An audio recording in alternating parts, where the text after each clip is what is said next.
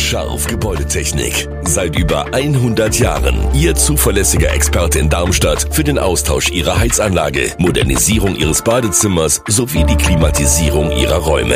Erwarten Sie mehr von uns, als Sie es gewohnt sind. Scharf Gebäudetechnik.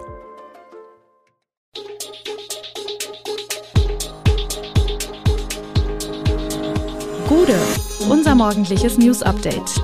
Das Wichtigste aus Südhessen für Sie im Überblick. Guten Morgen aus Darmstadt an diesem 24. März. Wie Darmstadt beim Verzicht aufs Auto dasteht, wohin die Weiterstädter Bombe abtransportiert wurde und wer die plant Streik am Montag. Das und mehr gibt es heute für Sie im Podcast. Radschnellwege, neue Straßenbahnen, Superblocks in den Quartieren.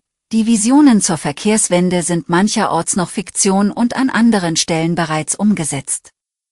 Darmstadt soll bis 2035 klimaneutral werden.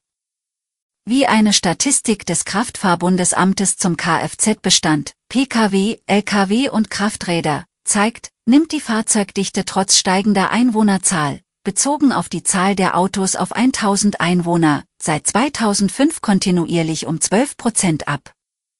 Schaut man sich die absoluten Zahlen an, ist das nicht sehr viel, waren 2010 noch 533 Fahrzeuge pro 1000 Einwohner unterwegs, sind es 2022 exakt 519 Fahrzeuge, also gerade mal 14 weniger. Für die Stadt ist dies ein Zeichen für einen Werte- und Verhaltenswandel. Nach Studien der TU Dresden habe sich 2018 erstmals eine Verlagerung vom Autoverkehr auf andere Verkehrsmittel des Umweltverbundes, also Fuß, Fahrrad und öffentlicher Personennahverkehr, abgezeichnet. Vor allem bei kurzen Wegen entschieden sich die Darmstädter immer öfter fürs Fahrrad. Der Magistrat hat eine Befragung der Anwohner entlang der Casinostraße beschlossen. Vor zwei Jahren war dort eine Tempo 30 Strecke eingerichtet worden, weil der Lärmpegel an den Fassaden dauerhaft über 70 Dezibel lag. Im Zuge des Lärmaktionsplans wurde daraufhin die Geschwindigkeit auf der Casinostraße ganztags auf 30 Stundenkilometer beschränkt. Die Anwohnerbefragung soll klären, ob und welche Veränderung die Anwohner hinsichtlich des Straßenlärms wahrgenommen haben, ob sich ihre Lebensqualität verbessert hat und welche weiteren Maßnahmen gegebenenfalls notwendig sind, heißt es in einer städtischen Mitteilung. Dies sei wichtig, um künftige Maßnahmen zielgerecht planen zu können, sagt Mobilitätsdezernent Michael Kolmer. Gefragt würden alle Anwohner ab 16 Jahren. Mehrpersonenhaushalte erhielten eine entsprechende Anzahl an Fragebögen. Die Teilnahme ist freiwillig und wird anonym ausgewertet. Den Abtransport der 500 Kilo Bombe aus Weiterstadt nach deren Entschärfung am Mittwoch dürften nur noch die wenigsten mitbekommen haben. Der US-Sprengsatz aus dem Zweiten Weltkrieg war um 12.52 Uhr entschärft worden.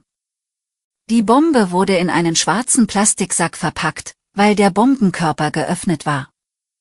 So wurde sichergestellt, dass kein Sprengstoff oder andere Bestandteile herausfielen.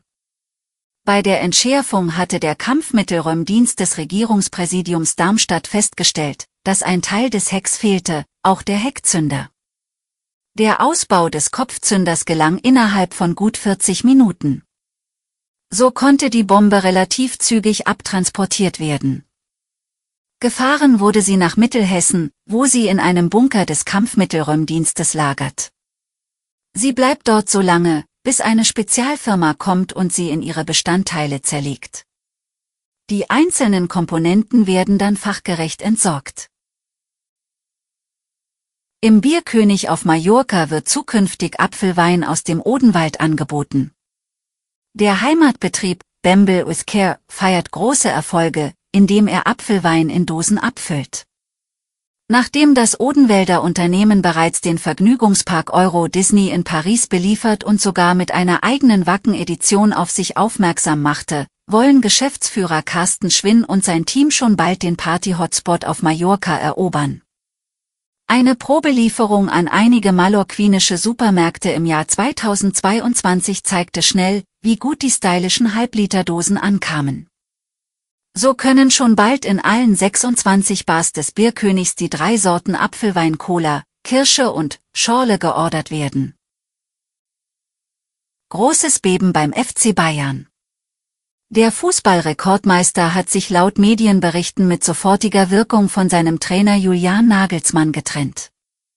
Und mit Thomas Tuchel, Ex-Coach des FSV Mainz 05, bereits einen neuen starken Mann für die Seitenlinie gefunden.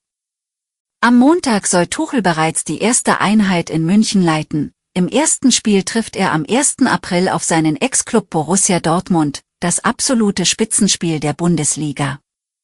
Zuerst hatte Transfermarktexperte Fabrizio Romano darüber berichtet, dass die Bayern-Bosse über die Entlassung Nagelsmanns nachdenken. Kurz darauf vermeldeten Bild und Kicker, dass Nagelsmann nicht mehr im Amt sei. Die Entlassung kommt rund eine Woche vor dem Spitzenspiel überraschend, eine offizielle Bestätigung des Vereins steht allerdings noch aus.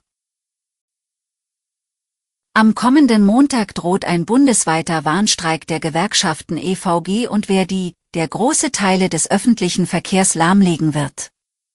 Betroffen sind unter anderem Fern-, Regional- und S-Bahn-Verkehr der Deutschen Bahn sowie Flughäfen und öffentlicher Nahverkehr in mehreren Bundesländern.